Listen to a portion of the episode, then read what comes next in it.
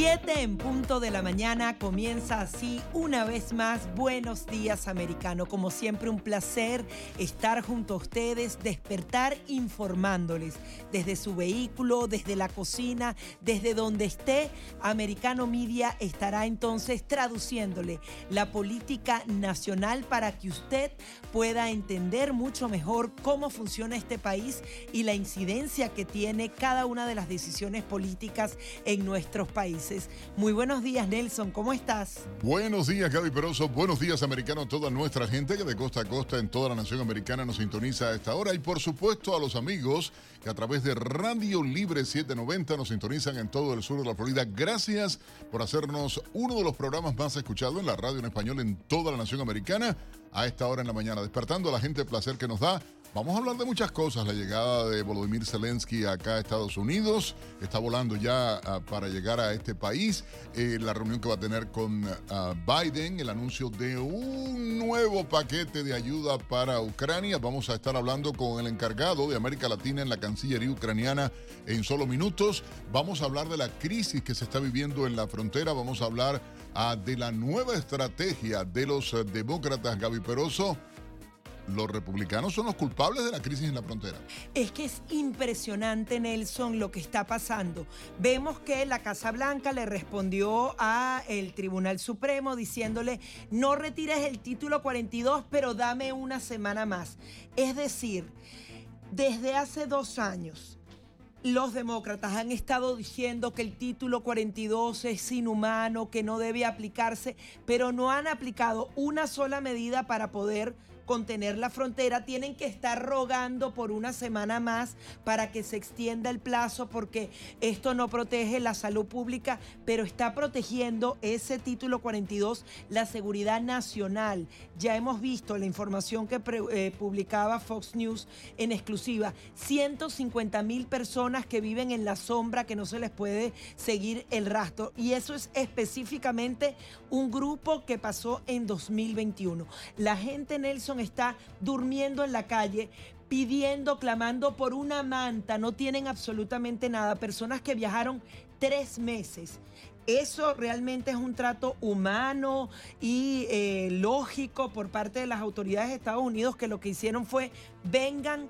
Hemos estado recabando algunos testimonios para ponerlos acá en Buenos Días Americanos y la mayoría de ellos dice, lo más fácil es pasar hacia Estados Unidos. Entrar es relativamente sencillo. Lo malo es lo que pasa, los coyotes. Es decir, se está exponiendo la vida de los migrantes sencillamente para que Joe Biden proteja su discurso de que él ama a los migrantes, pero realmente es un caos lo que se está viviendo en la frontera.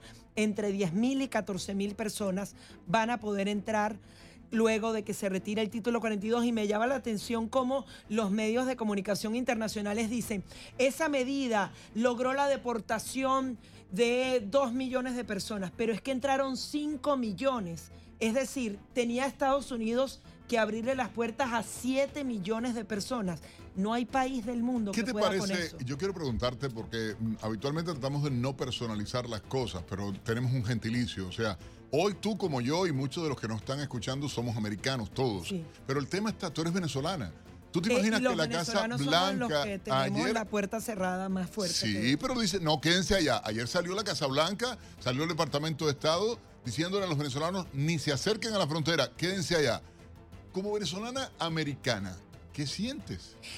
Es que ahí, ahí, ahí, ahí podríamos hablar, como hacen ellos, de discriminación decir, bueno, los venezolanos son los únicos, el único país del mundo que tiene un paro humanitario que da unas visas especiales y no pueden ingresar ni con título 42 ni con sin título 42, sin nada. Los venezolanos tienen la puerta completamente cerrada. Yo entiendo que las autoridades americanas, porque así debe ser, deben poner orden a esa migración. Pero ¿por qué contra los venezolanos que unos meses antes les dijiste, no te voy a devolver a tu país porque vives en una dictadura, ahora se les cierra. hay una realidad en la frontera. Los venezolanos no se están entregando a las autoridades, están ingresando eh, escondidos o se cambia la nacionalidad, justamente víctimas de todos estos coyotes. Es decir, no está solucionando el problema.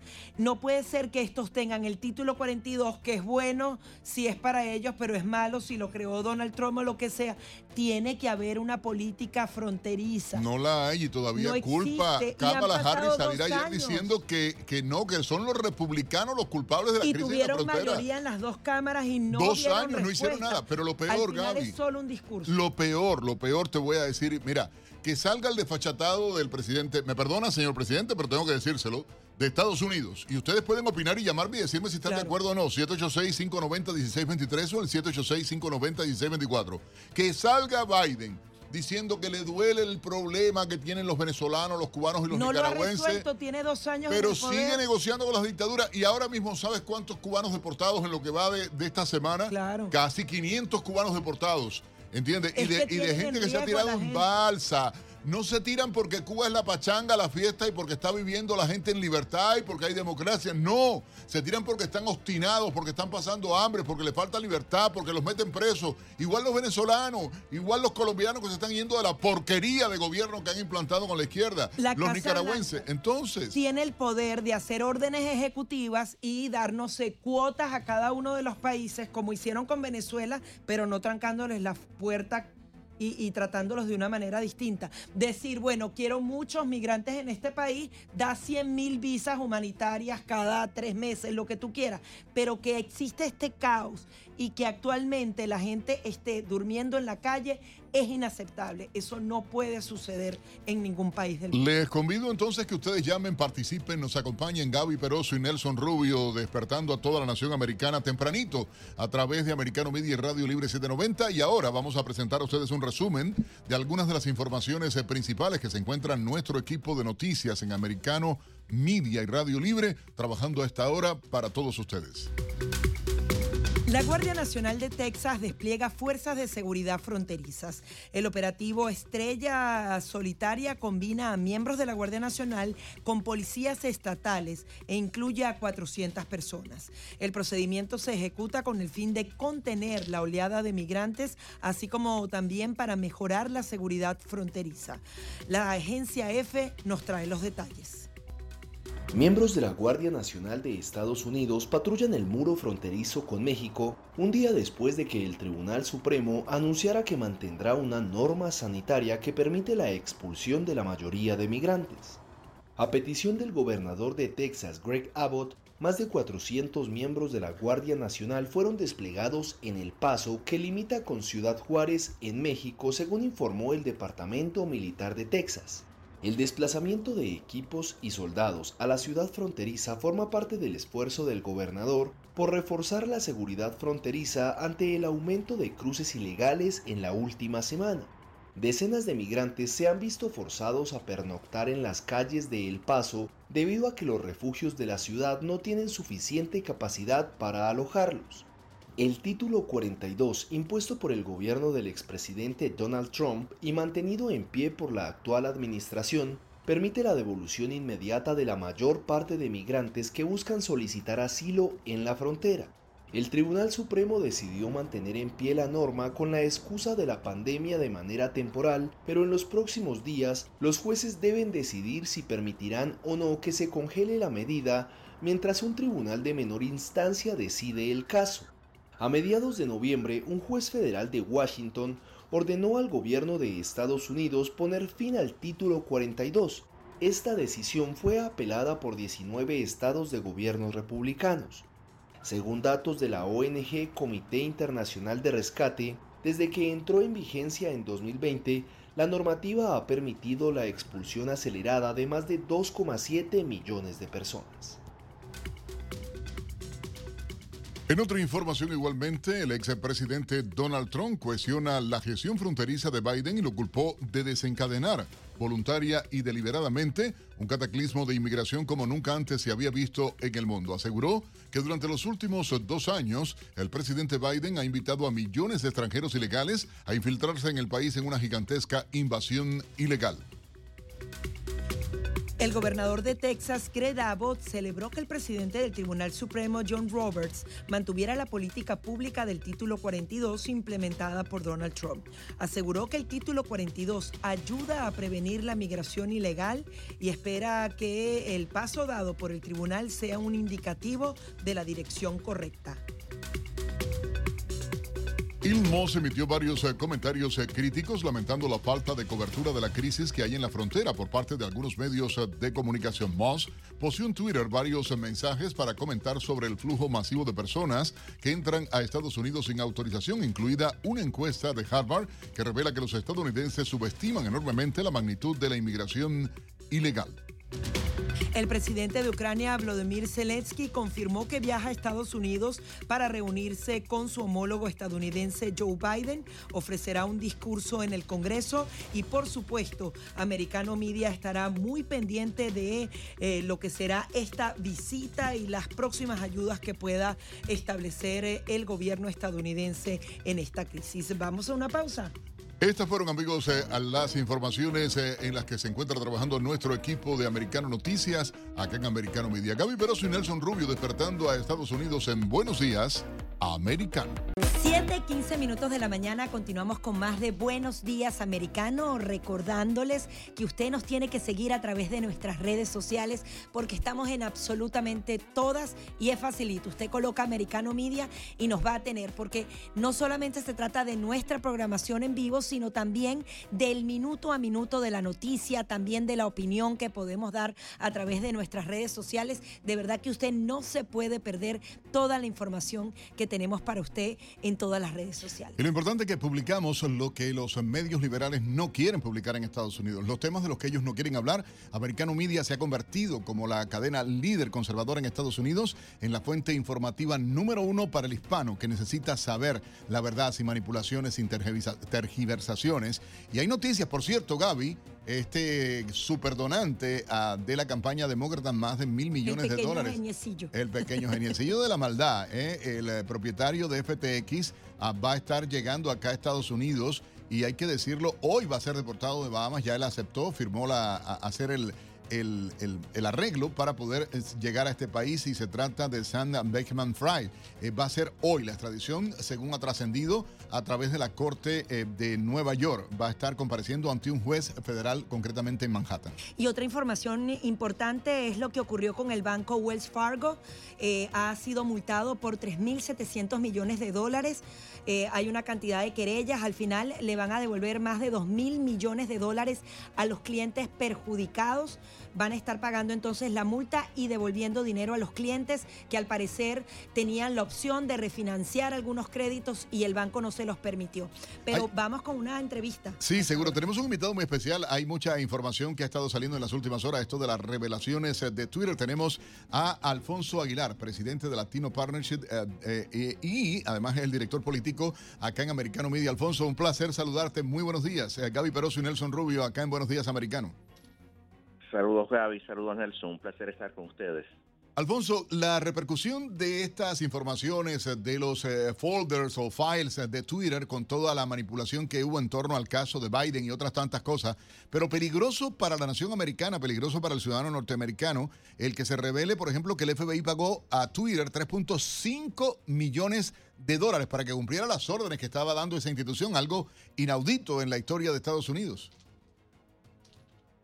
Bueno, ciertamente, y por eso el Partido Republicano eh, ya en octubre del 2020 había radicado una querella ante la Comisión eh, Federal de Elecciones, eh, argumentando de que, el, que el que Twitter haya suprimido la nota del New York Post sobre la, la sobre la computadora de Hunter Biden y lo que eso implicaba, eso era una contribución en especie a la campaña de, Joe Biden, pues eh, y en ese momento pues la, la, comisión no la tomó en serio, la desestimó, pues ahora eh, eh, el Partido Republicano le está pidiendo a la comisión a raíz de, estas revelaciones que, está sacando Twitter, está pidiendo que se reconsidere esa, esa querella, ¿verdad?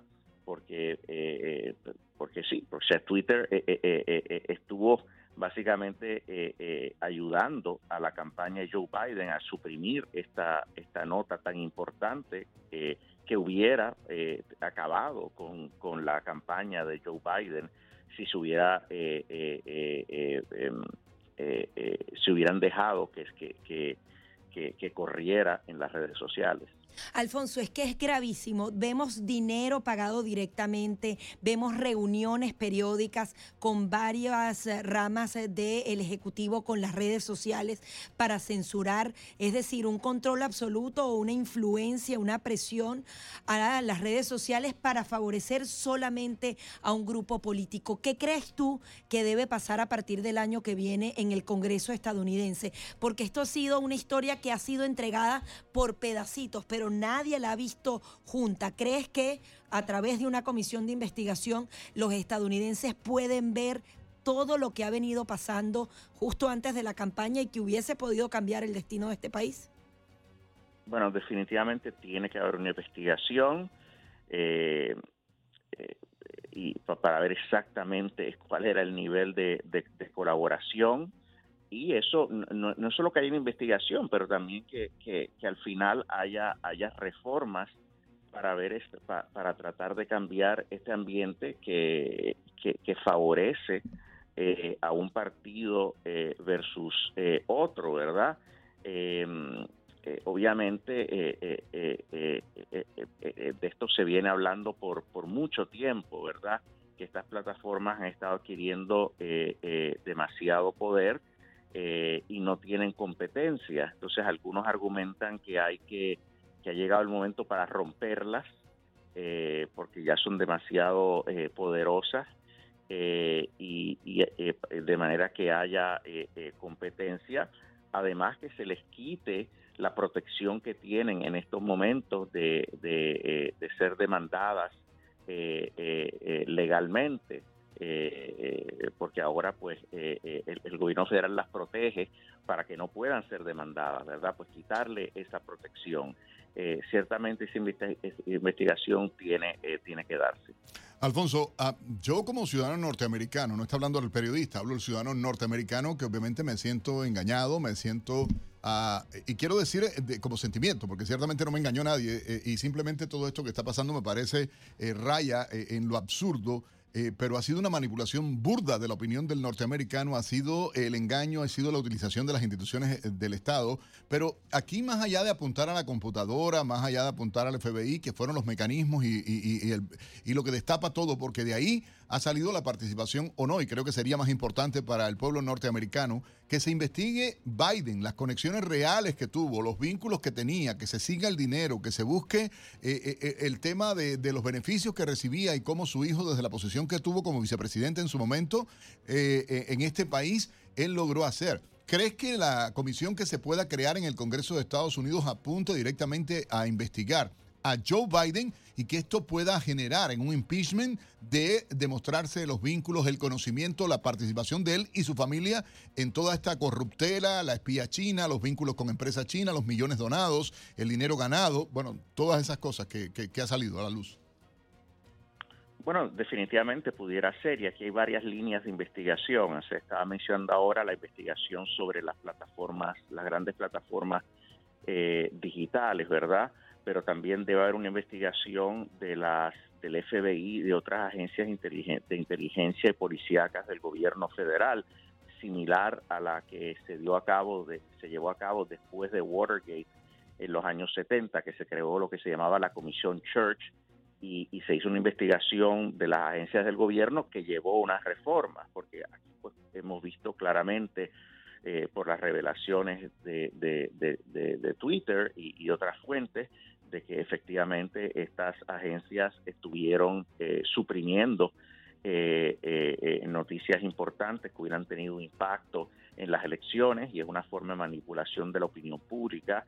y en el caso de Biden en, en, concreto, pues tiene que haber también una investigación de, de él eh, a base de la evidencia que surge de, la computadora Joe Biden, eh, que, da la impresión que, lo implica en un esquema de compra de influencias. Eh, como digo, tiene que haber una investigación. No es que haya evidencia contundente de que el presidente eh, incurrió en actividad criminal, pero sí hay una evidencia que, que, que, nos lleva a, que nos lleva a, que, a, concluir de que, de que eso pudo haber sucedido por lo que tiene que haber una investigación. Y efectivamente, si en esa investigación surge la evidencia de que el presidente, cuando era vicepresidente de Barack Obama, eh, estuvo ayudando a, su hijo, eh, eh, abriendo las puertas del gobierno federal a los clientes de su hijo a cambio de dinero, pues obviamente aquí pudiera haber un proceso de impeachment y, ciertamente que, que, el Congreso refiera al Departamento de Justicia esa evidencia para que ellos procesen criminalmente al presidente. O sea, es, es algo muy serio, pero esa investigación, esa investigación se tiene que llevar a cabo. O sea, que se conozca la verdad. Correcto, van a tener dos años, pero ya como estamos hablando, a tiene que haber varias investigaciones muy importantes. Alfonso, también quería aprovechar la ocasión para hablar del tema de la frontera. Vemos cómo se manipula este mm, título 42. Eh, ¿Qué crees tú? ¿Lo están manejando comunicacionalmente grave? O sea, ¿en qué punto estamos? Bueno, ahora eh, el Tribunal Supremo ha eh, em, extendido la duración del título 42, paralizó una orden que había emitido un tribunal de distrito federal que pedía que, se terminara, que, que, requería que se ordenara, que, se em, rescindiera inmediatamente el título 42. Nos quedan 30 segundos, Alfonso. Eh, los demócratas se están aprovechando, pero al final no están resolviendo la, la problemática de los migrantes. No, en lo absoluto, realmente no tienen un plan para cómo lidiar con la frontera y, mucho menos cuando se rescinda la política del título 42 que se va a rescindir. Sencillamente no, eh, no, no están preparados para esta ola migratoria que va a aumentar todavía más. Alfonso, muchísimas gracias. Alfonso Aguilar, presidente ah, de la organización Latino Partnership and Conservative Principles y director político de Americano Media. Ya regresamos. 7.30 minutos de la mañana continuamos con más de Buenos Días Americano. Recuerde que nos puede sintonizar a través de Radio Libre, las 7.90M. Si usted está en Miami, en Fort Lauderdale, en Palm Beach, usted tiene nuestra señal muy, potente, muy potente, por cierto, nos dicen por allí. Sí. De las que mejor se escucha. Y bueno, por cierto, con alcance incluso dentro de Cuba está entrando la señal de Americano Media y a nivel nacional, en todo el país, la gente nos sintoniza a través de Americano Media. Ah, recuerden, en enero, lanzamiento ah, de nuestra señal televisión, no solo para Florida, sino a nivel nacional y en todas las plataformas. A ver, Gaby, para recordarnos rápido, en Roku, en Apple TV, en, Amazon Fire, eh, Roku, Amazon. Gator, o sea, por todas las... Bueno, esas son las redes. Ahí ya son Gator, en Through Social, que es la del presidente Trump. Y en la aplicación de obviamente, Twitter, Facebook. Estamos en todas partes. Usted pone Americano Media y estamos en todos, todos, todos los lugares. Las 7:32 minutos hora del este en Estados Unidos. Vamos en conexión internacional de inmediato a Brasil. Allá se encuentra nuestro colega Patricio de la Barra, reconocido periodista reportero residenciado en ese país, pero sobre todas las cosas, gran amigo de esta casa. Patricio, muy buenos días. Gaby Peroso y Nelson Rubio saludándote a esta hora.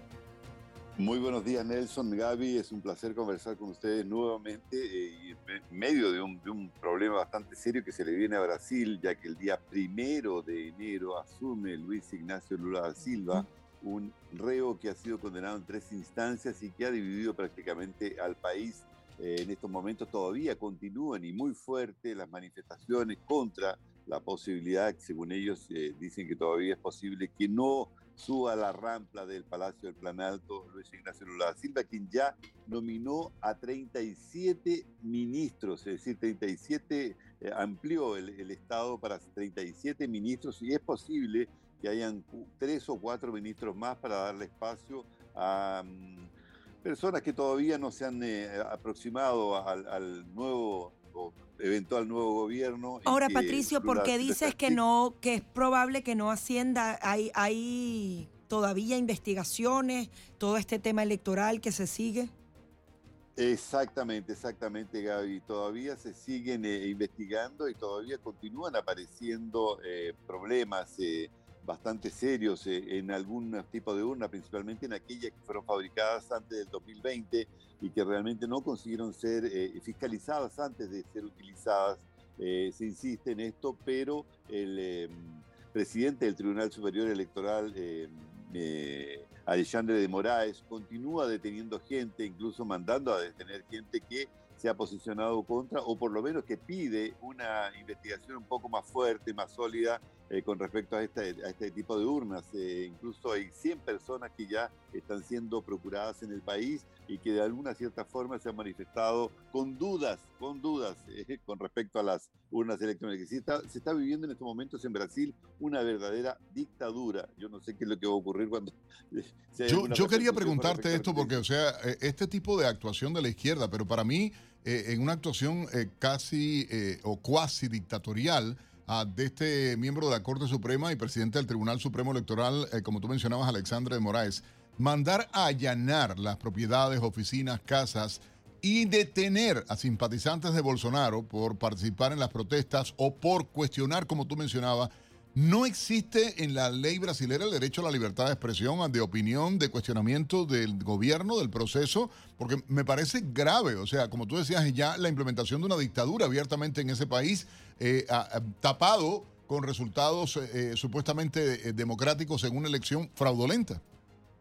Exactamente, Bueno, no existe primero el crimen de opinión en, la, Constitución, es decir, algo nuevo que es inédito y que ha sido prácticamente inventado por este señor Alexandre de quien actúa a veces como eh, víctima, eh, como eh, procesador, como investigador, es decir, e-, él cumple todos los papeles que le, correspondería a la justicia, pasar a primera instancia, segunda, tercera instancia, como fue el caso de Lula da Silva, por ejemplo, que él fue procesado en primera, segunda y tercera instancia, y en todas fue condenado. Él no, él va directamente, como es el Supremo Tribunal Federal, eh, él es miembro del Supremo Tribunal Federal, no hay a quien recurrir, es decir, no tienes una instancia superior. ¿Y qué es lo que está pidiendo la gente en las calles? Justamente eh, una intervención federal, no es una intervención militar, una intervención federal, en el artículo 142 que podría decirle, señores, a ver, vamos a ver qué es lo que está ocurriendo, porque eh, no se pueden sobreponer los poderes. Y en estos momentos tienes eh, dos poderes bastante claros, el Poder Ejecutivo que va a comenzar el día primero de, enero eh, y el Poder Judicial, ambos contra el Poder Legislativo, que prácticamente es un tipo de reina que, que no, no, no, no, hace absolutamente nada, ni tiene posibilidad, está maniatado ayer lo decía uno de los diputados nuevos que va a ingresar el día primero de febrero, que no, no es posible que ellos estén también legislando, es decir, en, estos momentos en Brasil. Ahora, Patricio, eh, sí. para que la audiencia de americano pueda entender mejor, ¿hay algún tipo de diferencia o similitud con el proceso estadounidense, donde también se dieron una serie de denuncias al tema electoral, pero sin embargo no llegaron a nada? Eso puede ocurrir en Brasil. En Brasil hay más evidencias. ¿Cómo puedes explicar tú lo que sucede actualmente en tu país? Bueno, hay incluso eh, personas que no, son brasileños. Hay un señor de Argentina que hizo un estudio bastante profundo y que con los datos, inclusive entregados por el, propio Tribunal Superior Electoral, descubrió que hay una serie de eh, fallas en y, todas justamente eh, eh, concluyen en que eh, se estaría favoreciendo, como se favoreció ya parcialmente durante el periodo del proceso electoral, a Luis Ignacio Lula Silva en desmedro de, eh, de, Jair Bolsonaro. Y esto ya está aprobado, es decir, incluso en el documento que envió el partido los del Partido Liberal, perdón, a, de Moraes, indica claramente lo que está ocurriendo. De Moraes ni siquiera lo leyó ese documento y en menos de 15 minutos determinó que el partido del el, el PL, el partido del Partido Liberal, el partido de, Bolsonaro, eh, tendría una multa de 4 millones de dólares, el equivalente a 4 millones de dólares. Entonces, eh, cuando hay ese tipo de actitudes, lógicamente que es muy difícil que tú puedas hacer cualquier tipo de descargo o intentar que el, Tribunal Superior Electoral acepte cualquier tipo eh, de manifestación, que está haciendo incluso la gente en la calle llevándole documentos, datos a los militares para ver si ellos pueden interferir. Entonces es muy difícil que pueda ocurrir cualquier cosa. Es lo mismo que Estados Unidos. Es decir, ya eh, eh, prácticamente de Moraes cerró el proceso electoral. Él ya dijo que Luis Ignacio Lula Silva es el electo y que no hay, incluso más, el día de la diplomación de, se fueron a conmemorar, eh, tanto de Moraes con Lewandowski, eh, con un abogado que es bastante conocido, que fue abogado de Lula da Silva, y Lula da Silva a una casa de, perdón, a la casa de Cacay del abogado. Entonces, si tú ves este tipo de manifestaciones, es como una bofetada al pueblo brasileño que no podrá hacer absolutamente nada, es decir, ya está oleado y sacramentado. ¿no? En estos momentos se terminó el proceso de transición también, es decir, con más de 1.200 personas en el caso de, Lula da Silva y ya están los cargos ya prácticamente divididos, como te decía, 37 ministerios, secretarías, presidencia de Petrobras y de, otras, eh, de otros organismos importantes de Brasil. Hay algo que, evidentemente eh, eh, muchos se cuestionan es el impacto del gobierno de Jair Bolsonaro en la economía brasilera. O sea, los brasileños se tuvieron la posibilidad ah, de ver mejoras reales en la economía del país. Los principales indicadores ubicaban a Brasil eh, gracias a la privatización de muchas de las empresas más grandes del país, eh, gracias a políticas económicas que dieron la posibilidad de crecimiento, el aumento ah, del empleo en el país, la mejora en el estilo de vida del brasileño. Sin embargo, esto eh, apareciera como, o, pareciera o se percibe como algo que no tuvo importancia en la decisión de los brasileros.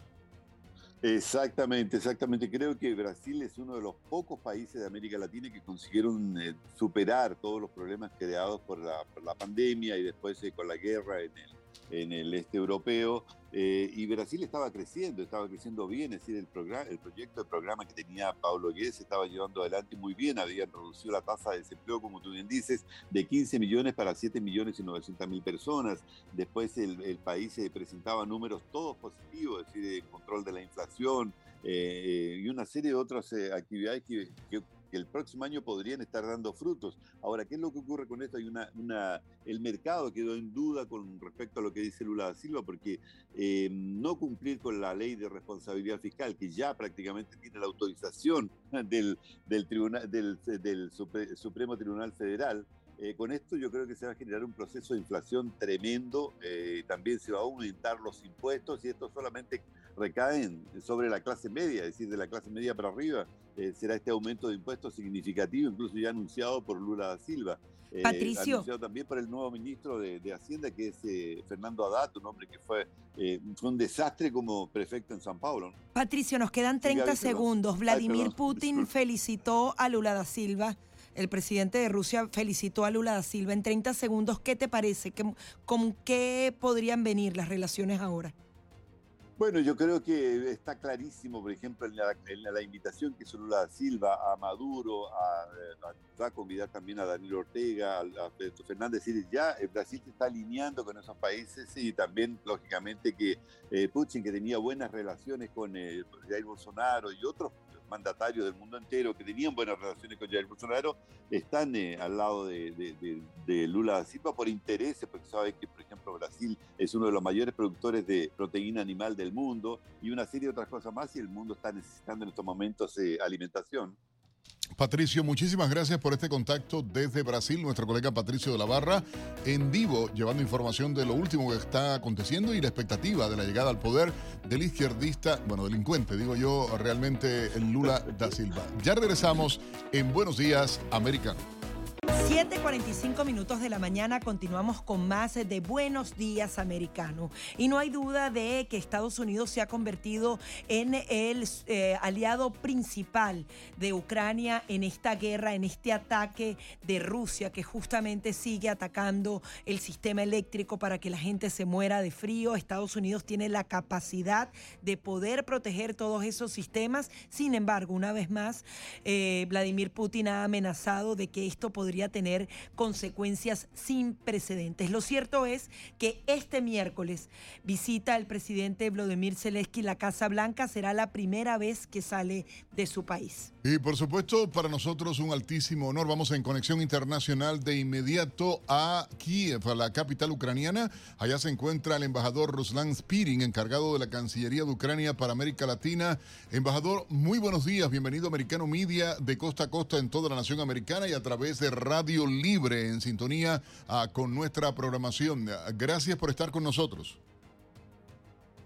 Muchísimas gracias, estoy con ustedes. Realmente sentimos eh, de este lado del mundo los calor de sus corazones. Así que muchas gracias y saludos a todos. Embajador, a la repercusión, primera vez que sale, como decía mi colega Gaby Peroso, el presidente Volodymyr Zelensky y viaja a Estados Unidos, va a reunirse con Biden e igualmente va a estar presencialmente en el Congreso ah, de la Nación Americana. ¿Qué importancia concede esta visita? ¿A, qué responde esta salida ah, del presidente del país en medio de la crisis que se vive?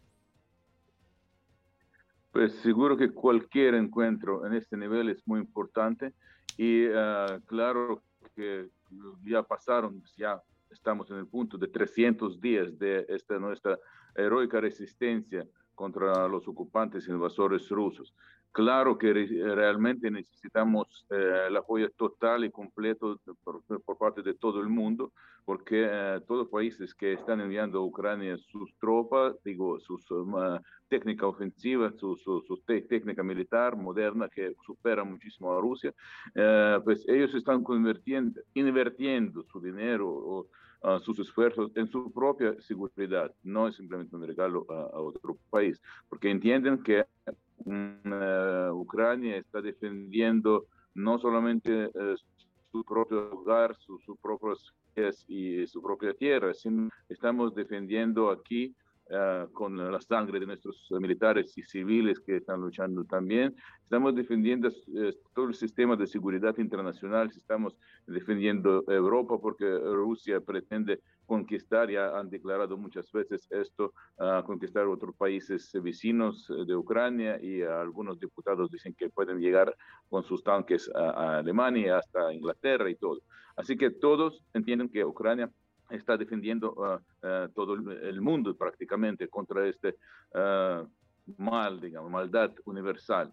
Porque Embajador, está pues, prácticamente, eh, sí. Eh, ¿Qué resultados concretos esperan ustedes de esta visita? Porque es un riesgo significativo. Vladimir Putin podría aprovechar eh, la ocasión para invadir un lugar en particular y, no dejarlo entrar.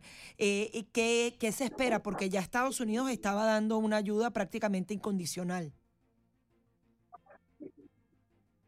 Esto sí, Estados Unidos se convirtió en un, uh, un, uh, un país que apoya más que otros. Eh, es un, un lo visto principal, digamos, de, de, Ucrania, porque manda no simplemente sus uh, finanzas apoyando a los civiles ucranianos y nuestra infraestructura, sino también uh, su técnica militar que apoya muchísimo. Y uh, esta vez seguro que hay algo mucho más importante que normalmente lo hacen, por eso a esta visita, pero los resultados de esa visita primero tienen que eh, declarar oficialmente a las partes, las partes y eh, luego ya vamos a comentar. Hay algo que llama la atención y obviamente, eh, como usted mencionaba, la mayoría del mundo, la mayoría de la gente ha estado apoyando la causa de la libertad, la independencia de Ucrania y ha negado a este ataque de Rusia. Lo ha tildado de criminal, bueno, de todos los tipos de calificativos eh, que se han dado. Sin embargo, en las últimas horas la congresista Marjorie Taylor Greene calificó de absurdo el viaje del mandatario ucraniano y llamó al gobierno a poner los intereses nacionales por encima. De hecho, tildó a Ucrania como el estado número 51 por la cantidad de dinero que se ha estado enviando en ayuda desde Estados Unidos. ¿Qué opinión le merece estas declaraciones de esta congresista norteamericana? Ah, no, es que ah, Rusia también está trabajando con su propaganda y desinformación. Y claro que uh, alguien pues, pues eh, tiene esa influencia o pues ya tiene sus obligaciones anteriores o algo para promover, digamos, la posición de este invasor y ocupante. Claro que pues a veces aparecen la gente no solamente en la calle, sino entre la gente oficial, Así que pues pueden eh, sonar estos uh, algunas eh, acusaciones o alguna retórica, digamos, prorrusa. así que pero todo el mundo entiende quién es culpable y quién es el víctima aquí.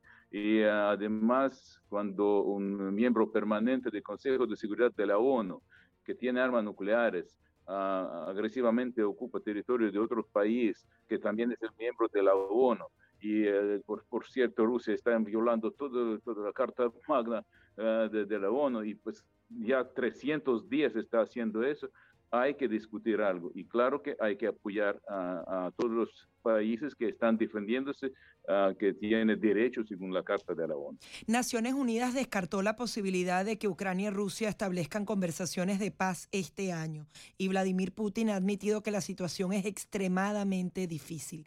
¿Cómo ve usted? Eh, que se retomen algunas conversaciones diplomáticas. Estados Unidos, luego de este viaje, podría ser fundamental para que eso se logre. Pues seguro que eh, pues podemos hablar con todo el mundo, con, con Putin también. Solo eh, de qué vamos a hablar. Pues primero hay que retirar las tropas del territorio de Ucrania. Ah, de eso podemos sí hablar. Pero si Putin pretende eh, dejar el territorio ocupado por Rusia, que es como 18% del territorio ucraniano, solo por uh, tener idea suya propia de conquistar territorio de otro país soberano, las fronteras de del cual ya está establecido por la ONU internacionalmente reconocidas, eso no va a suceder para nada, porque no podemos dejar ahí, bajo la ocupación de Rusia, a los civiles ucranianos que están sufriendo ahí, porque estamos liberando nuestros territorios ahora y siempre encontramos uh, los campos de torturas, uh, encontramos los uh, cementerios con los cadáveres con marcas de Es decir, usted no ve posible una negociación porque Rusia no se va a retirar de esos territorios. Pues, ah, pues podemos negociar sobre este tema de cómo exactamente y cuándo, los periodos, Rusia va a retirar sus tropas. De eso sí podemos hablar. ¿Habrá voluntad política desde el gobierno ruso, cree usted, o será una guerra interminable en estas condiciones, obviamente? Pues uh, cualquier guerra se termina uh, y pues llega la paz, pero lo que necesitamos para terminar esa guerra es uh, la técnica militar en las cantidades suficientes, porque los militares ucranianos ya han mostrado a todo el mundo que sí podemos ganar a Rusia en el campo de batalla y solo nos falta la cantidad necesaria para eso. Nos detenemos estos invasores y durante más de un mes ellos no pueden eh, ni avanzar un kilómetro pero nosotros ya liberamos más de 450 nuestras eh, ciudades, eh, nuestros eh, pueblos, y como casi 10 mil kilómetros cuadrados de nuestro territorio ya está liberado. Y cuando vienen más armas, no que, que, no nos mandan paso a paso por un tanque cada día, sino de una vez cuando viene la cantidad necesaria, vamos a expulsar a los rusos y así termina la guerra. Putin, por cierto, puede terminar cuando lo dice eh, sobre la diplomacia y um, que él quiere terminar esa guerra, pues, él puede terminar. Embajador Spirin, lamentablemente terminó eh, eh, el tiempo para que disponíamos para la entrevista. Le agradecemos enormemente para poder reaccionar desde la capital ucraniana, Kiev, en vivo a través de Americano Media, sobre la visita del presidente a, Zelensky, Volodymyr Zelensky, a Estados Unidos hay que eh, tener claro, hay elementos muchísimos, más de 20 mil eh, millones de dólares se han entregado ya a Ucrania y se está pidiendo ahora 45 mil millones de dólares más para esta guerra. Ya regresamos de inmediato acá en Buenos Días Americano, Gaby Peroso y Nelson Rubio a través de Americano Media y Radio Libre 790. 8 en punto en la mañana hora del este en Estados Unidos, eh, comenzando la segunda hora de transmisión de Buenos Días Americano de costa a costa a través de Americano Media y en Radio Libre acá en todo el estado de Florida. Gracias a todos eh, por la sintonía. Recuerden, pueden llamarnos, eh, participar con nosotros a través del 786-590-1623 o el 786-590-1624. Gaby, Sigue creciendo la tensión en la frontera, esto por el futuro del título 42. Hay que recordarle a los amigos, si no lo saben aún, la Corte Suprema de Estados Unidos en las últimas horas aplazó la cancelación del llamado título 42, esta orden que era de la época del presidente Donald Trump que permite expulsar a los migrantes, y esto por motivos sanitarios a que tenía que culminar en el día de hoy. Sin embargo, la administración eh, eh, Biden ha estado utilizando el tema eh, como política, los disparates. Ayer la vicepresidenta Kamala Harris eh, culpando a los republicanos de la crisis que hay en la frontera, culpando al expresidente eh, Donald Trump Ayer sale la revelación de los 150 mil, ah, y, tú lo destapabas ayer como noticia de inmediato cuando ah, Fox lo publicó, un video interno del Servicio de Homeland Security de ICE, concretamente, que revelaba que dentro de Estados Unidos hay más de 150 mil inmigrantes indocumentados sobre los que no hay control ninguno porque no lograron pasar el proceso, pero que entraron al país. Algo que es grave y hoy en la frontera la situación es bien difícil, son miles que están esperando para poder cruzar. Lo cierto es que la administración de Joe Biden va a cumplir dos años en el poder tuvo mayoría en ambas cámaras del Congreso y no ha dado respuesta al tema migratorio. Vamos a darle la bienvenida a Jorge Martínez, él es analista político y director de la iniciativa Libre. Buenos días Jorge, ¿cómo estás? Eh, queríamos tu interpretación con lo que está pasando en la frontera, porque se tiene ese discurso a favor de los migrantes, pero los tienen durmiendo en la calle, se están congelando de frío en las calles de Texas y de Arizona. Buenos días, Nelson, Gaby. Es un placer estar con ustedes esta mañana, como siempre.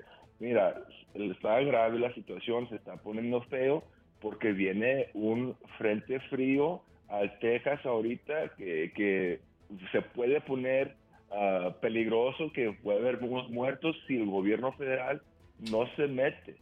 Entonces, ah, ah, es, importante que, el presidente o el gobierno federal tome acción. El gobernador Greg Abbott ya mandó una letra al presidente diciendo que se va a poner bien feo el asunto porque según NBC hay 15 mil personas del otro lado del paso esperando para entrar, que están en las calles y también gente en el paso que, no tienen a dónde dormir, de, que han cruzado entonces, la verdad es que se va a poner bien feo y la gente se va Y la responsabilidad está recayendo en cada uno de los estados, pero no hay una acción federal. Incluso me llama la atención que el título 42 nuevamente le piden ahora a la Corte Suprema, eh, vamos a quitarla, pero dame una semana más. ¿Cuántas semanas más necesita la administración de Joe Biden para tener una política fronteriza? El gobierno federal ya tiene legislación que pueden actuar ahorita. La congresista María Elvira Salazar tiene legislación listo para ayudar con, este, con, a, tener soluciones con este problema. El congresista Tony González y Henry Quer de Texas, también con el Bipartisan Border Solutions Act, pueden ayudar con el asilo político. ¿Y por qué no lo están aplicando? Porque es un juego político para ellos. No, han tomado acción ningún lado y, es, lamentablemente muy triste.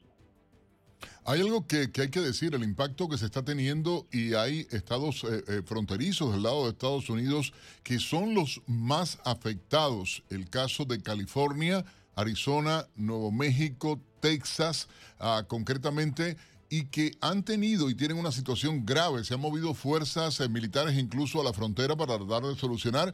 No hay una respuesta ah, desde el gobierno federal, no hay acción desde la administración Biden. La salida de la vicepresidenta a, Kamala Harris en las últimas horas diciendo y culpando a los republicanos de esa crisis eh, me parece algo absurdo, pero peor aún culpando al ex presidente Donald Trump que salió de la Casa Blanca hace dos años prácticamente. ¿Qué opinión le merece este tipo de, reacción? Mira, el gobierno federal ha ignorado esta, la, la, frontera como si no quisieran cachar COVID porque no, no sabemos por qué tienen miedo de venir aquí, necesitan moverse aquí para ver de veras qué es la situación. y, estados como Nueva York, donde el alcalde de la ciudad de Nueva York hasta también dijo, necesitamos ayuda del gobierno federal. Ahora que, estados como Texas están mandando a, inmigrantes a estados donde no ven esto cada día, dicen que no tienen los recursos. Y ellos tienen mucha más gente con recursos allá que pueden ayudar. Entonces, hasta otros estados del norte se están dando cuenta que no solamente es un problema de estados en la frontera, sino todo el país. Jorge, a través de la iniciativa de Libre, esta organización, ¿qué testimonios han podido ustedes recabar? ¿Cuáles son las principales necesidades que tienen estas personas? Eh, un poco que nos describas la fotografía humana de, los riesgos que están asumiendo también estos migrantes. Sí, a mí me ha tocado hablar con varios de esos migrantes en, el aeropuerto, es donde yo mm, normalmente los veo porque los mandan a, otros estados donde tienen familiares y la mayoría que, con yo he hablado con ellos me dicen que vienen por el trabajo y también por, por, la seguridad en el país de ellos, que, que no se pueden quedar ahí. Entonces, si vienen por oportunidad, pero la realidad es que nuestro sistema ahorita está quebrado y no los deja venir legalmente. No hay suficientes maneras o avenidas para poder llegar legalmente. Entonces lo que el Congreso Federal debe de hacer es no solamente tener ah, la seguridad en la frontera, pero también expandir y, canales legales, avenidas legales para que venga la gente bien donde pueden trabajar y si se quieren a regresar a su país. Pero hay una realidad, Jorge, y en la desproporcionada intención de la administración Biden y de los demócratas en este sinfín de gastos, casi 4 mil millones de dólares más están pidiendo supuestamente ellos para poder implementar, eh, resolver el tema de la crisis fronteriza, que por demás llama la atención. Ellos se han caído todo el tiempo de bruces diciendo no hay crisis en la frontera. Sin embargo, están pidiendo esa cantidad de miles de millones de dólares ahora que por demás, y, vamos a decirlo de esta manera, desatiende a los oficiales de inmigración, desatiende a los oficiales de ICE, a la gente de la eh, patrulla fronteriza, de aduanas. ¿Qué eh, eh, opinión han recibido ustedes de esos oficiales estadounidenses que están en la frontera, la crisis que están viviendo en iniciativa libre? ¿Cómo lo ven ustedes toda esta situación? La iniciativa libre ha tenido juntas, reuniones en el pasado con la patrulla fronteriza donde, nos dan una gira de la frontera y yo tengo familiares que trabajan en la patrulla fronteriza. Ahorita el moral de, los agentes está bien bajo y, se han visto que, tres de, los agentes de la patrulla fronteriza en este mes pasado se han matado ah, por, por razones personales, por estar en depresión y es muy triste eso.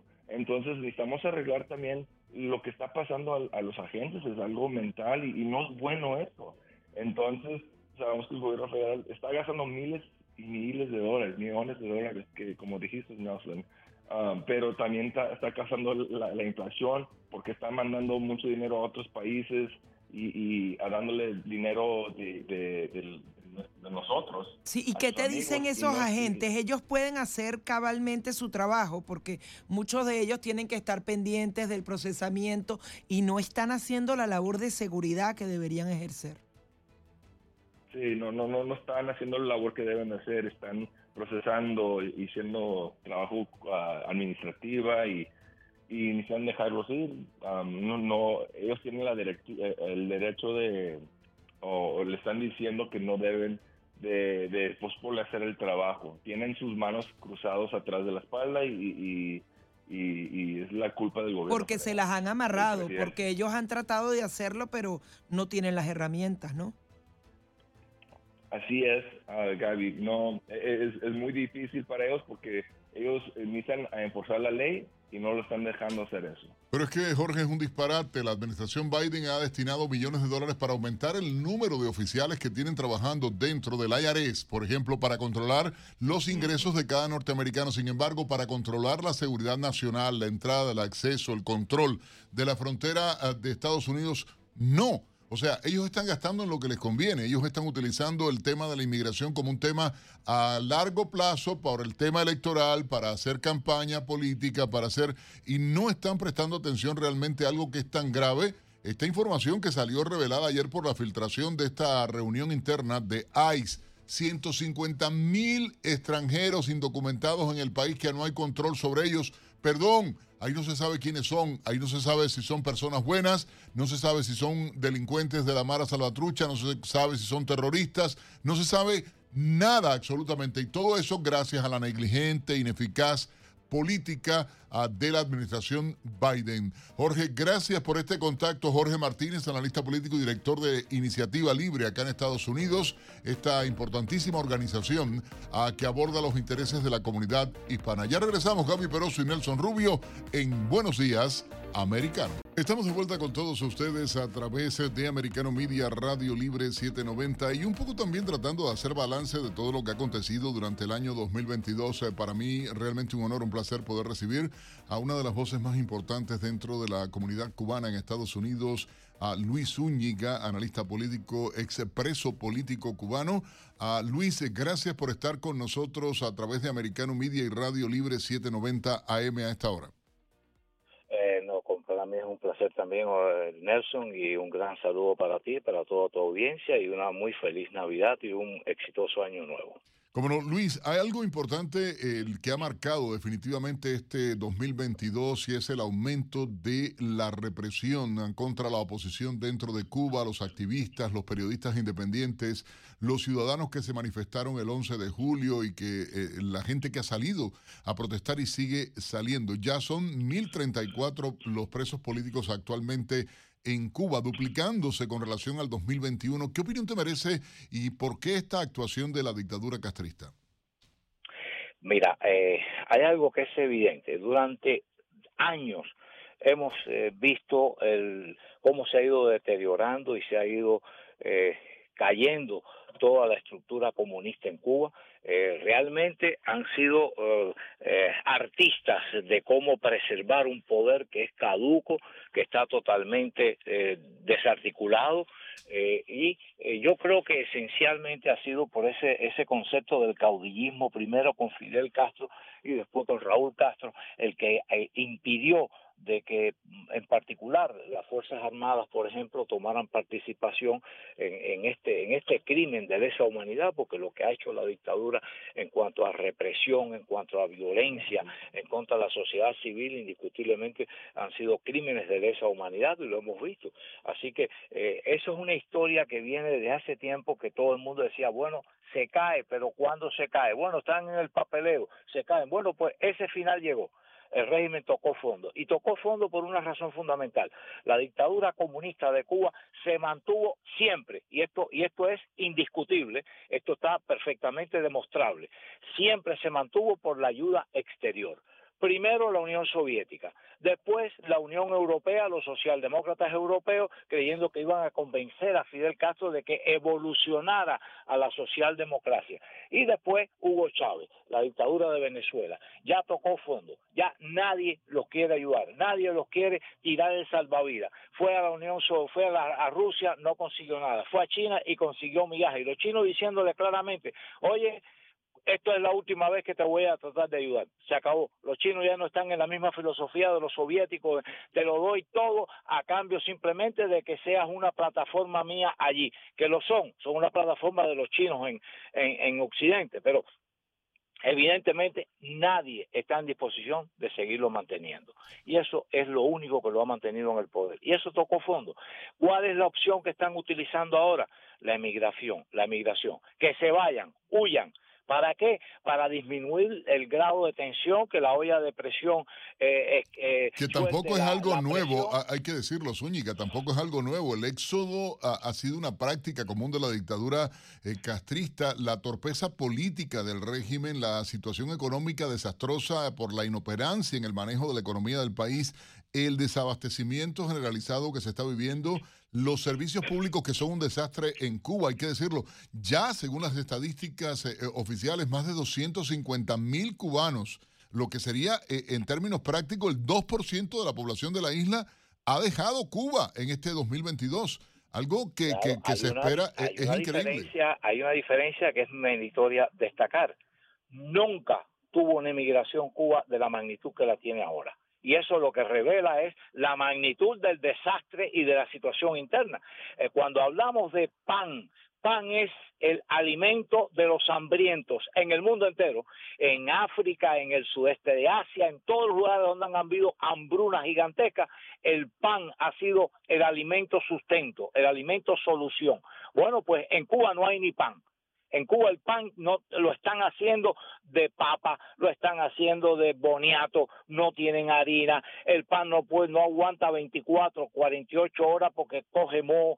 Eso te está diciendo el grado de hambruna y en consecuencia el nivel de emigración, porque es la única solución que ellos tienen a la mano.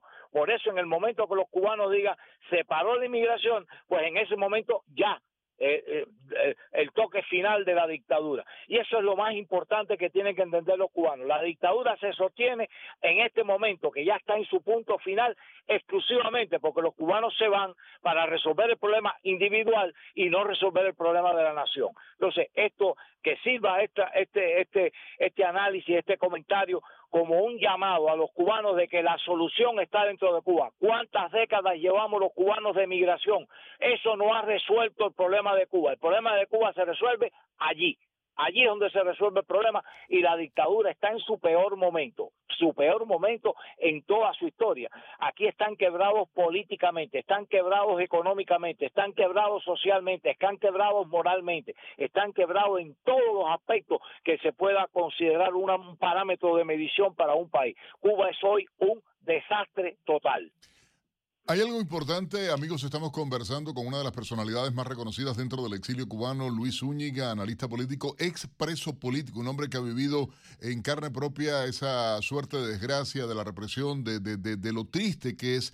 Eh, mucha gente no se les hace entendible. Hoy, para el que no lo sepa, eh, los eh, que nos escuchan de costa a costa en toda la nación americana a través de Americano Media a esta hora, hay en Cuba 34 menores de edad que son presos, víctimas de la dictadura castrista únicamente por salir a protestar. Hay 29 niños varones, hay 5 niñas que están cumpliendo sentencia o que están siendo procesados penalmente. Hay 122 mujeres que son presas políticas hoy en Cuba, que parece absurdo. La administración Biden haciendo acercamiento, la administración Biden haciendo concesiones a la dictadura. ¿Qué opinión te merece eso y la complicidad de mucha gente de izquierda igualmente en América Latina y en el resto del mundo, Zúñiga? Mira, hay una realidad política que yo la conozco muy bien y la viví directamente en la década de los de, de 1990 cuando eh, se derrumbó el mundo comunista y fue el acercamiento de los socialdemócratas con las dictaduras comunistas. Eh, simplemente para ellos no son dictaduras comunistas, son aliados. Y sencillamente lo hemos visto a lo largo de la historia. Desafortunadamente, los socialdemócratas que creen en democracia, que creen en economía de mercado, bueno, pues eh, se sienten más cómodos con los comunistas que con el resto del espectro democrático, que son democráticos también. Ajá, pero se sienten más cómodos con los comunistas. Y los comunistas los usan a ellos simplemente para, para, para ganar influencia y poder político, porque les dan poder político a los comunistas. Esa es la triste realidad. Y eso lo estamos viendo hoy con la administración eh, de Joe Biden. Eh, hay algo que las personas no mencionan y no quiero desviarme del tema de Cuba porque no, no, no, no, no está en el contexto de este programa, pero eh, realmente eh, Estados Unidos está hoy con una agenda socialista porque para conseguir el voto de los simpatizantes eh, de Bernie Sanders, socialista, comunista, marxista, eh, pues tuvieron que concederle a, a Bernie Sanders el control de la agenda política que iba a tener la administración. El que escribió, el que escribió la agenda política de los demócratas si ganaban la presidencia fue Bernie Sanders, no fue ni no fue ni Joe Biden ni fue ningún ningún otro eh, socialdemócrata del Partido Demócrata, fueron los comunistas, marxistas, Bernie Sanders, y ahí está todo lo que estamos viendo hoy. Estamos viendo que están buscando la quiebra del sistema económico porque todas las agendas van van enfocadas en una misma dirección, que es quebrar el sistema capitalista de los Estados Unidos, arruinar la economía norteamericana, porque en el momento que eso ocurre, el gobierno toma control de todo el país y cuando el gobierno tome control no lo suelta más. Esa es la experiencia eh, de, la evolución de un proceso democrático a un proceso socialista comunista. Luis Zúñiga, nos queda apenas un minuto, nos queda apenas ah, de entrevista y quería preguntarte, hoy ah, muchos hablan de lo que avisora, se avisora para Cuba en el 2023, la crisis sistémica, el surrealista discurso ideológico que tiene la dictadura, la miseria socializada ah, que se presagia para el país. ¿Cuál es eh, tu definición? Breve, apenas 30 segundos para, para hablar de Cuba 2023. Mira, el final está ahí ya. Eso depende del pueblo. Que el pueblo diga, se acabó. Que el pueblo diga, sencillamente, ni vamos a trabajar más, ni vamos a salir más a, nada. Simplemente el paro nacional. Esa es la solución. Cuando le paren el país, un país ya arruinado como está, si hay un paro nacional en Cuba, se derrumbó el régimen el régimen está en bancarrota, no tiene crédito en ninguna parte del mundo, no tiene dinero en efectivo, no tiene cómo comprar alimentos, no se producen alimentos porque destruyeron la economía, así que la solución es una, una, no eh, es, una y sencilla, paro nacional y el paro nacional deja al régimen sin nadie a quien reprimir, deja al régimen sin nadie a quien arrestar, simplemente brazo cruzado, parálisis nacional. Esa es la solución. Luis Zúñiga, agradecido como siempre de su participación con nosotros a través de Americano Media y Radio Libre 790 AM en este programa. Gracias, un reconocido expreso político cubano, analista y un luchador por la libertad y la independencia de Cuba y de muchos otros países en el continente sometidos por las dictaduras de eh, izquierda. Gracias, Luis, por acompañarnos. Con mucho gusto, Nelson, y un gran saludo a toda la audiencia. Cómo no, gracias. Eh, vamos a una breve pausa y regresamos de inmediato acá en Americano Media y Radio Libre 790 AM. 8.30 minutos en la mañana del este en Estados Unidos. Gaby Peroso, Nelson Rubio dando los buenos días americano a toda nuestra gente. Por supuesto, la invitación a seguirnos en redes sociales arroba americano media. En Twitter síganos, va a ser importante a que usted tenga minuto a minuto toda la información. Lo que callan los medios liberales en Estados Unidos, lo que calla la prensa liberal en el mundo. A través de Americano Media usted puede tener la información. Nuestra gente en español directo, minuto a minuto, todo en Americano Media. Gaby, te propongo hacer un resumen de algunas de las informaciones en las que trabaja nuestro equipo de Americano Noticias a esta hora. TikTok podría quedar vetado de la mayoría de los dispositivos electrónicos del gobierno estadounidense por una iniciativa del Congreso, la acción más reciente de los políticos de Estados Unidos contra la red social de propiedad china. El paquete de presupuesto de 1.700 billones de dólares incluye una medida para que el gobierno del presidente Joe Biden prohíba el uso de TikTok o cualquier otra aplicación desarrollada por la compañía ByteDance Ltd. El fundador y ex titular de la plataforma de intercambio de criptomonedas FTX, Sam Bankman Fried, aceptó su extradición durante una audiencia en Nassau, según indicó a la agencia AAFP, una fuente cercana al caso. Una vez homologada la decisión judicial, Sam Bankman Fried podría ser extraditado hoy mismo con destino a Nueva York, donde va a comparecer ante un juez federal en Manhattan acusado de fraude y desvío de fondos. Al menos dos personas murieron por un terremoto de magnitud 6.4 que sacudió la costa norte de California en la madrugada de este martes, causando también cortes de energía. El sismo se registró a 40 kilómetros al suroeste de la ciudad portuaria de Eureka, en el condado de Humboldt, informó el Servicio Geológico de Estados Unidos. La red eléctrica se vio afectada y casi 72 mil abonados estuvieron sin luz este martes en el condado de Humboldt. California es sacudida regularmente por sismos y los expertos advierten sobre la posibilidad de un terremoto capaz de causar una destrucción generalizada en los próximos 30 años. El banco estadounidense Wells Fargo aceptó pagar 3.700 millones de dólares para cerrar querellas iniciadas por la Oficina de Protección del Consumidor de Productos Financieros por irregularidades en la gestión de créditos. La firma, con sede en San Francisco, devolverá unos 2.000 millones de dólares a clientes perjudicados y pagará 1.700 millones de dólares de multa. Wells Fargo dijo que el acuerdo es un hito importante para el progreso del banco luego de una serie de escándalos. Y las, las, autoridades estadounidenses anuncian el endurecimiento de las normas anticontaminación para los camiones que se fabriquen a partir del 2027, con el fin de mejorar la calidad del aire y reducir el impacto en la salud. La Agencia de Protección Ambiental aplicará los estándares nacionales más estrictos hasta el momento para reducir las emisiones de los camiones pesados que causan niebla o hollín. Las nuevas normas abordan la emisión de dióxido de carbono, que se sabe causan asma y enfermedades respiratorias y de los cuales los vehículos pesados son uno de los principales emisores. La normativa previa sobre el tema data de hace más de 20 años en una nueva regulación que es un 80% más restrictiva. En otra información de carácter internacional, las autoridades eh, talibanes anunciaron la prohibición a nivel estatal de acceso a la educación universitaria para las mujeres por una duración indeterminada, en un nuevo golpe al derecho de las afganas a la educación y la libertad.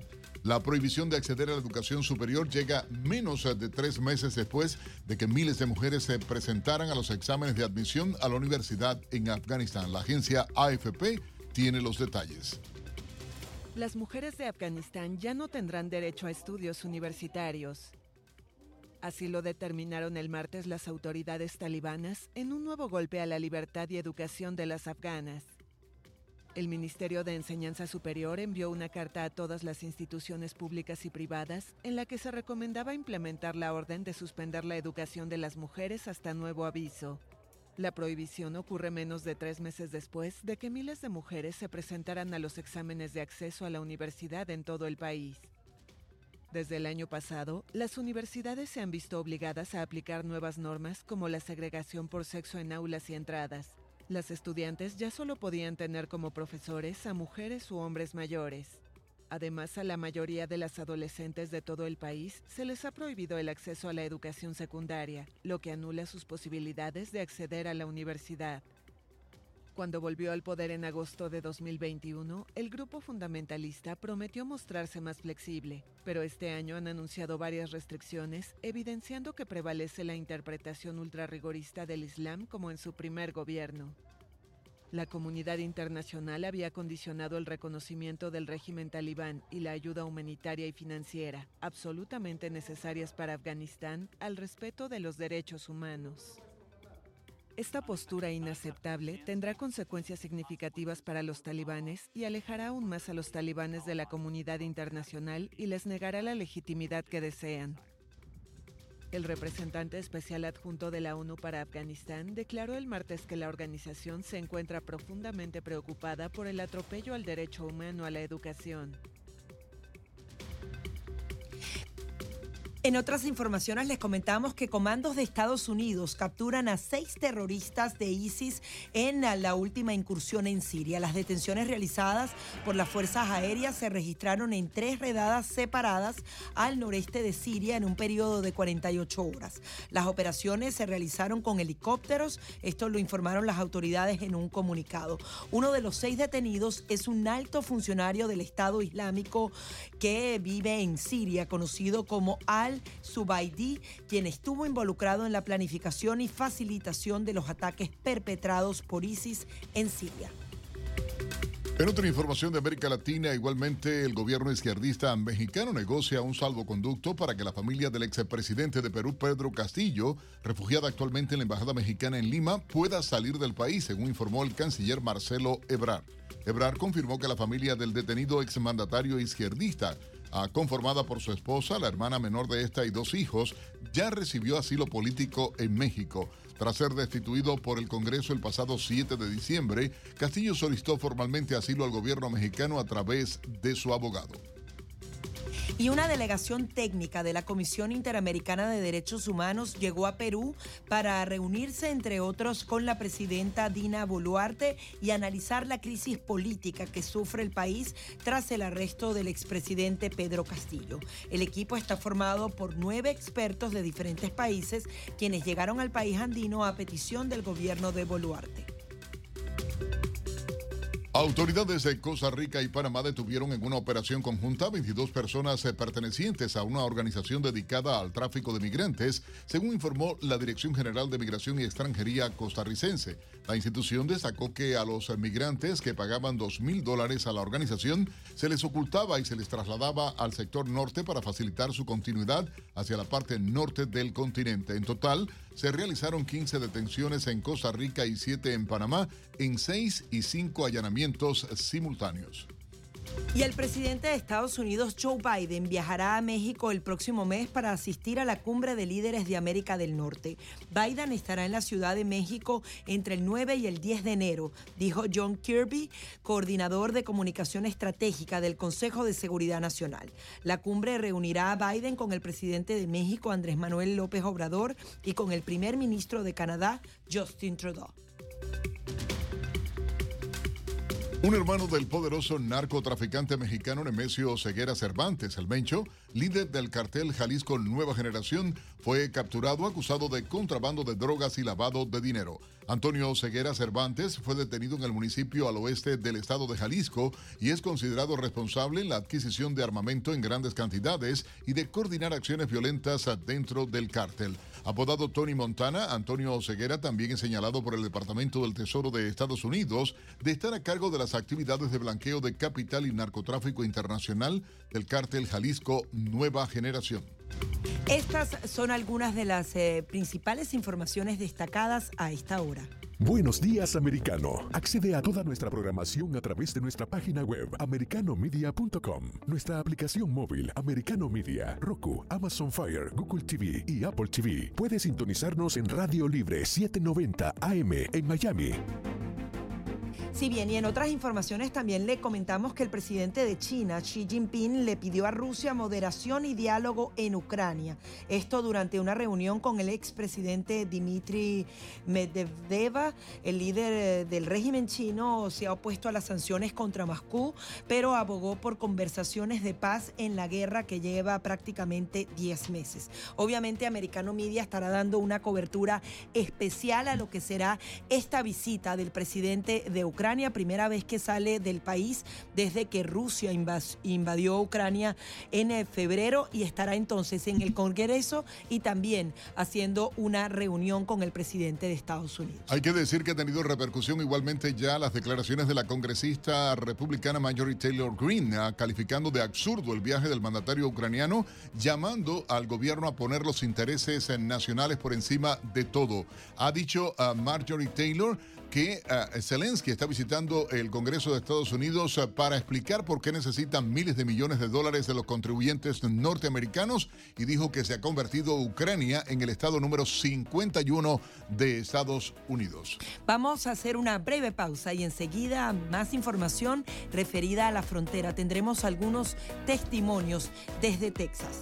8.45 minutos de la mañana, última parte de Buenos Días Americano y vamos a continuar hablando del tema de la frontera. Le doy la bienvenida a Patricia Andrade, una luchadora de los derechos humanos, además la máxima representante de Venezuela Awareness, que es una organización que se dedica a ayudar a los migrantes que llegan a este país, eh, proveyéndolos de ropa, de algunos utensilios de casa. Tiene más de dos décadas dedicada a trabajar con los migrantes, pero en el caso particular se ha trasladado a Texas para eh, poder saber qué está pasando con los migrantes que esperaban que el título 42 eh, fuera levantado. Patricia, te doy la bienvenida. Muchísimas gracias por este contacto. Cuéntanos específicamente dónde estás y qué has visto hasta ahora.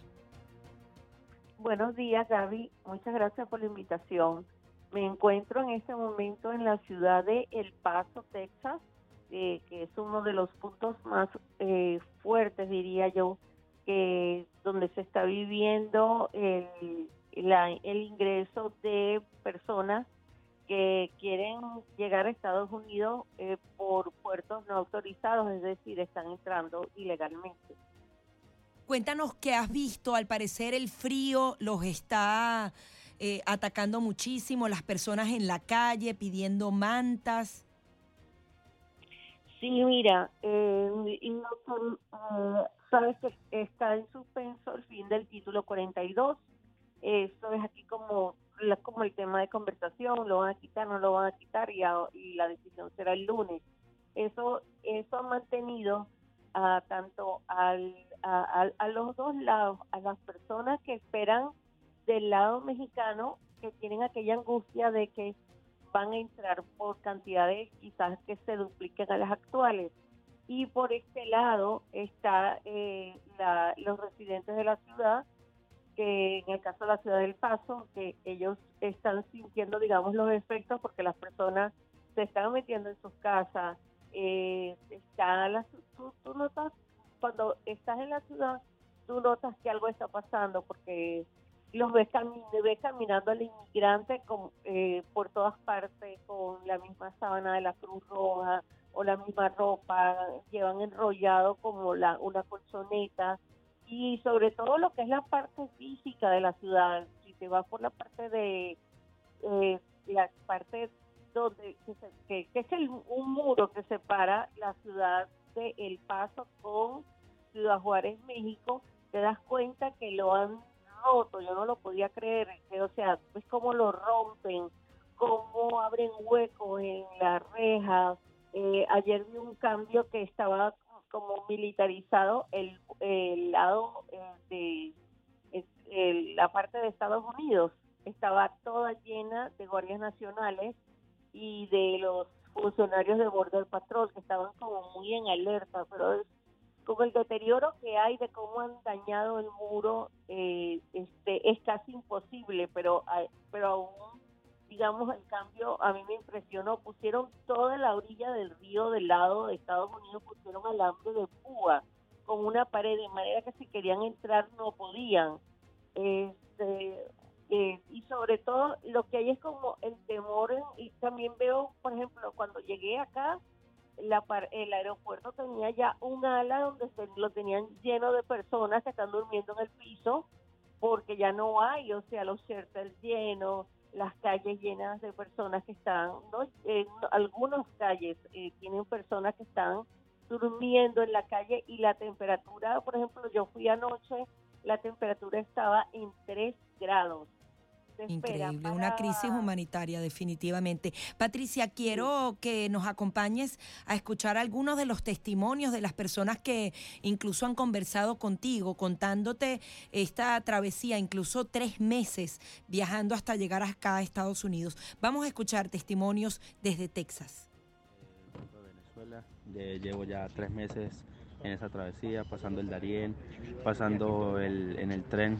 Este, llegué aquí a Estados Unidos el domingo, eh, llegué aquí al Paso, eh, pues lo que se dice es que los, emigrantes, los emigrantes venezolanos que se entregan pues son devueltos a Tijuana, otros a Ciudad de México, otros a Tapachula y de verdad que estamos a la expectativa de las autoridades americanas que nos puedan ayudar. De la entrada, eh, pues relativamente fue fácil, de verdad sí. Eh, solamente que bueno, eh, al miedo que te agarren, que te devuelvan, que el coyote, pero siempre uno se junta con un grupito y pues logra pasar. ¿Y crees que vas a poder quedarte en Estados Unidos? Eso sí ya es como la suerte de, cada uno, porque como digo, pues a los venezolanos tenían las puertas abiertas y pues por un, un grupo pequeñito pues se nos cerró las puertas y estamos con eso, a la expectativa de, ver si el gobierno americano nos vuelve a abrir las puertas a, las personas que de verdad queremos salir adelante y trabajar. En Venezuela está pasando una situación económica muy ruda y fue como que una opción. Pues. Lo, en parte lo más difícil del viaje fueron muchas etapas, pues. por lo menos la selva de Dariel fue fuerte. Eh, cruzar México fue también rudo. Y bueno, después de tanto sacrificio, ahorita que estamos acá. O sea, fue, Estados Unidos fue muy complicado. ¿Y podrás quedarte, tú crees que podrás quedarte en Estados Unidos? Yo, ojalá que sí, yo creo. No sé, tengo la como que la, la, la esperanza de quedarme acá. Continuamos conversando con Patricia Andrade, dedicada desde hace más de dos décadas a la ayuda de migrantes. Patricia, ¿qué es lo que más te preocupa de todas estas historias que has venido recogiendo eh, y, si realmente hay una atención, ¿qué crees? ¿El gobierno federal ya le tiene que prestar atención? Ya no solamente puede ser una responsabilidad de las autoridades de Arizona o de Texas. Mira, definitivamente si van a mantener la política de puertas abiertas, aquí se necesita una logística que no existe. Eh, cuando hablé con ellos anoche, hablé con, mayoritariamente eran venezolanos que habían entrado el día de ayer. Eh, todos decían tenemos frío y habían, estaban muy desinformados y me preguntaban, ¿qué hago aquí? ¿Qué hago aquí? Yo les decía, ustedes necesitan asesoría legal. Eh, pero, digamos, me, me dolió, me conmovió ver la cantidad de personas que dormían en la calle y decían, no aguanto el frío, dame una cobija, este, no, y, y, no saber qué hacer. Había una persona, un venezolano de Carabobo, por cierto, que él estaba eh, como sentado, recostado de una pared con una cobija y todos me decían, ayúdalo, tiene escalofríos, él está muy mal, no tiene una pastilla. Y entonces yo me acerqué a hablar con él y el muchacho casi no hablaba de lo aturdido que estaba de una fiebre alta y estaba en una calle sentado, recostado de una pared. Es, es duro, o sea, creo que si hay que, si esta administración que realmente está, ha creado, porque ya existe una grave crisis humanitaria por mantener la política de Open Borders, es una grandísima irresponsabilidad de tener una logística para atender a las miles de personas y una cantidad que se duplica, que está esperando del lado mexicano, esperando el fin del título 42. Y no hay quien atienda a todas estas personas. ¿Tú crees que ese título 42 eh, debe ser retirado sin ninguna política? Nos queda 30 segundos. Debe mantenerse el título 42. Te voy a decir lo que dicen las autoridades de inmigración, el, el Border Patrol es la única arma que ellos tienen para tratar de disminuir la cantidad de personas que ingresan ilegalmente a Estados Unidos. Muchísimas gracias eh, por estar ahí, estaremos en contacto. Gracias a ti. Patricia Andrade, eh, quien eh, se dedica al tema de los migrantes, a, la ayuda de todas estas personas que llegan al país y también representante de Venezuela Awareness, quien se encuentra entonces en la frontera con Texas, eh, conversando con algunos de estos migrantes que incluso no tienen nada, llegan apenas con una muda de ropa, incluso a veces ni siquiera tienen zapatos para poder seguir su vida aquí en Estados Unidos. Nos despedimos así y les decimos hasta mañana aquí en Buenos Días Americano.